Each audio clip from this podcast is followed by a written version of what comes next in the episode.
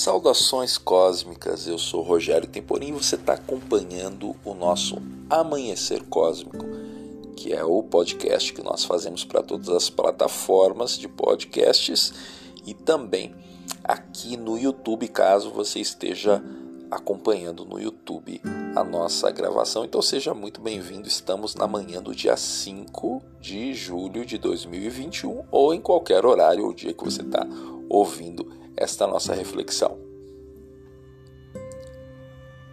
Tem um trecho de uma música do Legião Urbana que é, ele sempre me chamou um pouco a atenção, que é toda a dor vem do desejo de não sentir dor. Sempre achei que essa era uma criação né, do próprio Renato Russo, aliás, como muitas outras, e depois que foi passando um pouco a minha desinformação adolescente, eu descobri que muitas músicas dele é, são recortes de coisas que ele leu, que ele ouviu, e à medida que foi passando o tempo, mais eu descobri isso nas músicas. Claro que isso não é um demérito de forma alguma, mas me fez ver que ele estava é, bebendo em muitas fontes aquela né, filosofia que ele criou nas letras dele. Entre muitas citações, essa sempre me chamou a atenção. E depois eu fui descobrir que isso vem do budismo. E fui tentar entender um pouco isso.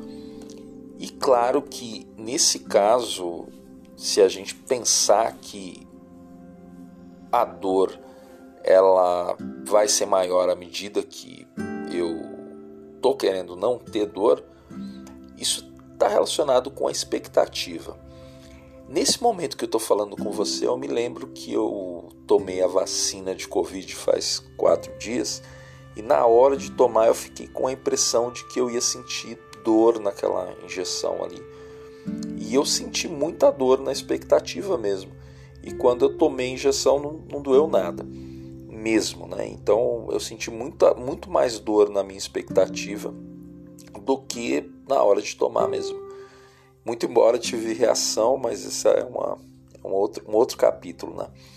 Mas por isso que eu estou trazendo isso aqui. Naquela hora eu lembrei muito desse trecho da, da, da música e de fato fez muito sentido para mim, porque a dor ela veio desse desejo. O meu medo de sentir dor criou um, né, um, um ambiente de dor que nem existia ali, né?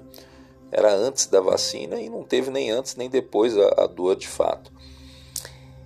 Para um monge no Tibete, eu fico pensando que pode fazer sentido você eliminar as expectativas toda da vida e todas elas e viver em paz. De repente eu esteja errado, mas me parece que é mais fácil pensar que uma pessoa com uma, um controle mental muito grande pode eliminar as expectativas.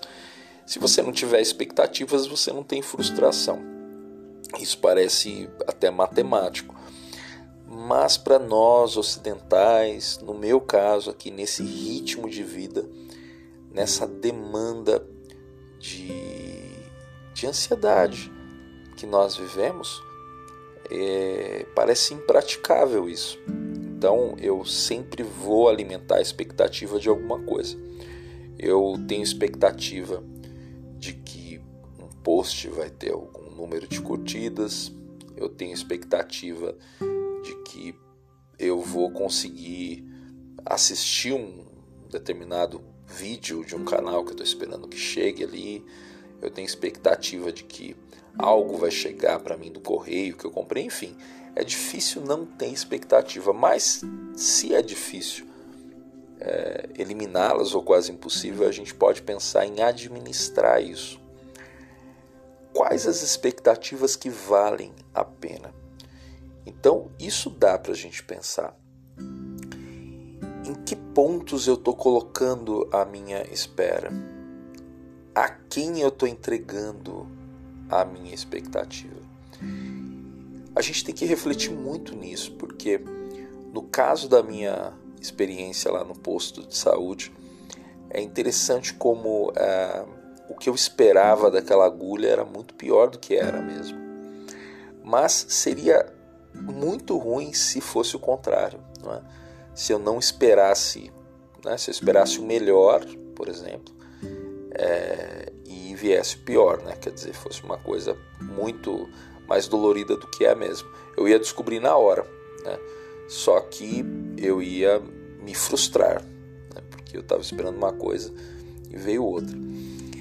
A gente tem que saber administrar isso. E eu acho que tem um outro ensinamento budista aí que é fantástico, aliás é o meu predileto, que é quando o Buda está na beira do, do rio ali deitado e ele ouve um professor de música passar numa canoa e o professor fala para os alunos assim: se a corda do instrumento estiver totalmente frouxa, ela não vibra. Se ela for apertada demais, ela quebra. Então você tem que ficar no meio, né? quer dizer, nem muito apertado, nem muito frouxo.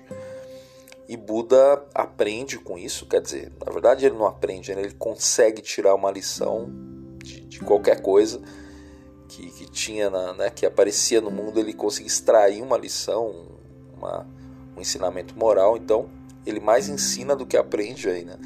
Ele ensina que isso que o professor de música estava falando valia para tudo na vida. É o caminho do meio, é o equilíbrio.